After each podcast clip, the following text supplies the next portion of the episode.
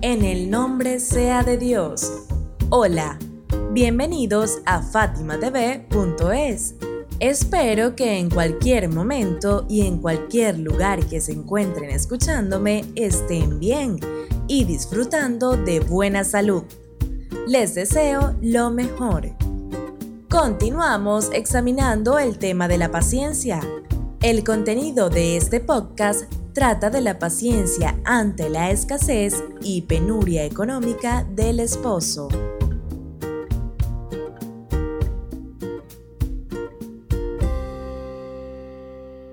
A veces los hombres muestran pereza y negligencia para luchar por obtener y ofrecer a su familia el sustento.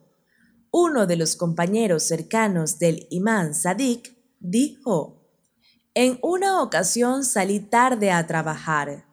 El imán me vio y molesto me dijo, Ve en busca de tu dignidad y orgullo por la mañana y muy temprano. Aquí el imán da a entender que lucrarse y esforzarse es guardarse respeto a sí mismo el trabajo y esfuerzo desde temprano es uno de los asuntos que hacen querido al ser humano. Un hombre se presentó ante el imán Sadik, le dio una explicación de sí mismo, luego le pidió que lo guiara. Dijo, Yo ando en busca de las cosas del mundo y deseo llegar a tener una gran riqueza. Puede decirse que soy adorador del mundo el imán preguntó, ¿En qué gastas los bienes que obtienes? Dijo, en mi esposa, mi hijo y en mí mismo. Todos los años participo en la peregrinación mayor y menor, ayudo a mis familiares y doy limosna. El imán le explicó, si lo que ganas lo utilizas en eso, entonces no es andar detrás de lo mundano, sino que es una inversión que haces para tu otra vida. El profeta del Islam dijo, los mejores de entre los hombres son quienes no obligan a sus esposas a alargar la mano ante nadie, es decir, con esfuerzo y afán alejan a su familia de la pobreza. Así también dijo, en las dificultades de la vida, la pobreza es la prueba más difícil. Dios, dirigiéndose a Abraham, dijo, Te puse una prueba difícil cuando te aventé al fuego, pero saliste triunfante de esta.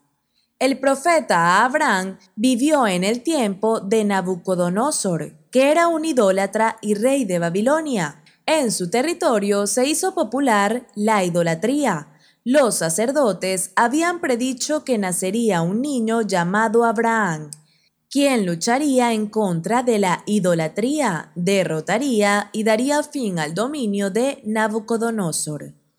Nabucodonosor ordenó que mataran a todos los niños varones que nacieran. Sin embargo, el nacimiento de Abraham fue ocultado.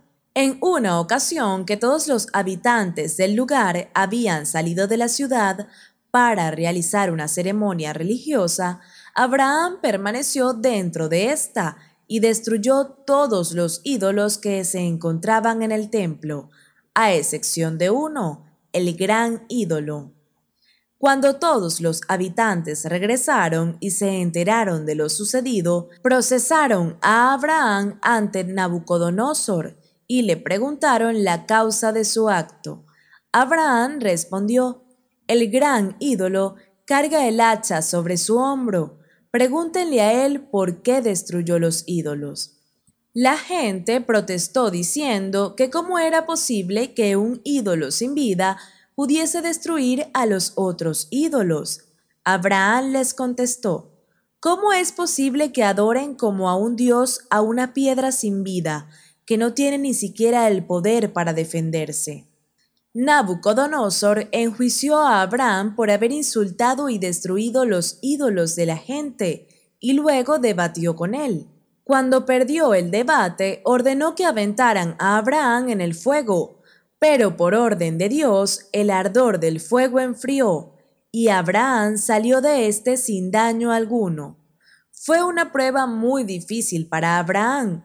Vio que lo estaban aventando en esa gran fogata, pero aún así persistió en su fe en Dios. Dios, dirigiéndose a Abraham, dijo, Te puse una prueba difícil, e hice que te aventaran en el fuego, y tú saliste triunfante de esta. ¿Qué hubieras hecho si te hubiese probado con la pobreza? La pobreza es una prueba más difícil que el fuego de Nabucodonosor, contestó Abraham. Lucman, el sabio, dijo a su hijo, He sufrido muchas dificultades, pero no encontré algo más difícil que la pobreza. Entonces, si podemos, tenemos que trabajar y esforzarnos, pero si alguien luchó y aún así es un necesitado, aquí es cuando la mujer tiene que ayudar.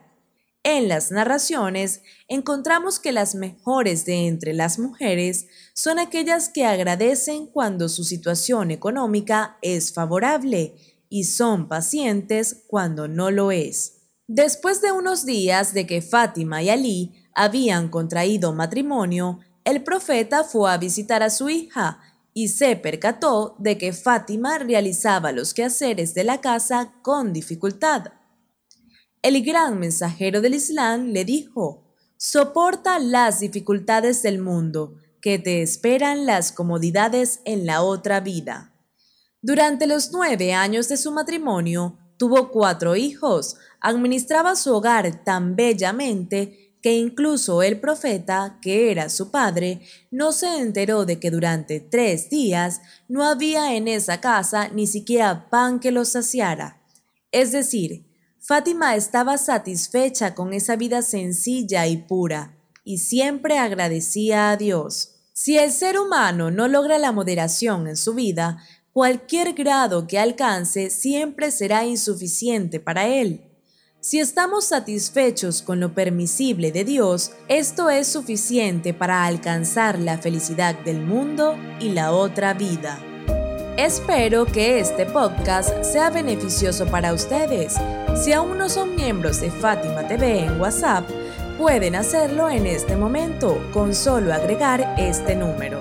Más 54 938 1539 0737 esto a sus contactos y envíanos su nombre por esta misma vía.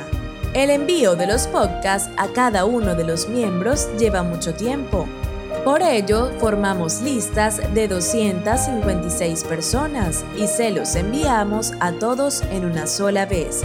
Claro está que estos podcasts los recibirán solo quienes hayan guardado el número de Fátima TV en sus contactos entonces, no duden en hacerlo y en enviarnos su nombre para que podamos incluirlos en la lista de los que reciben los podcasts de Fátima TV. Deseándoles mucho éxito, termino esta plática con una súplica.